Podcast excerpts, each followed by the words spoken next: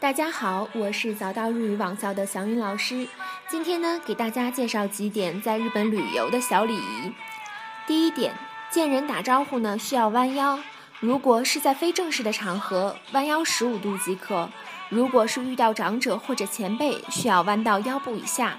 第二点，与中国不同，在日本呢要靠左侧行走或是驾驶，在左边停车，乘坐电梯时呢也应该靠左边。第三点。不要给小费，即便是服务人员也会认为您给小费的做法是非常无理的。第四点，参观日本寺院的时候，您需要在投币箱里投一枚钱币，然后双手合拢祈祷。点燃香后需要挥手扇灭火焰，不能用嘴直接吹灭。最后一点，只在被允许的区域内拍照。如果您不确定标牌上的内容，可以问问当地人。不要在寺庙中拍照哦。感谢您的收听。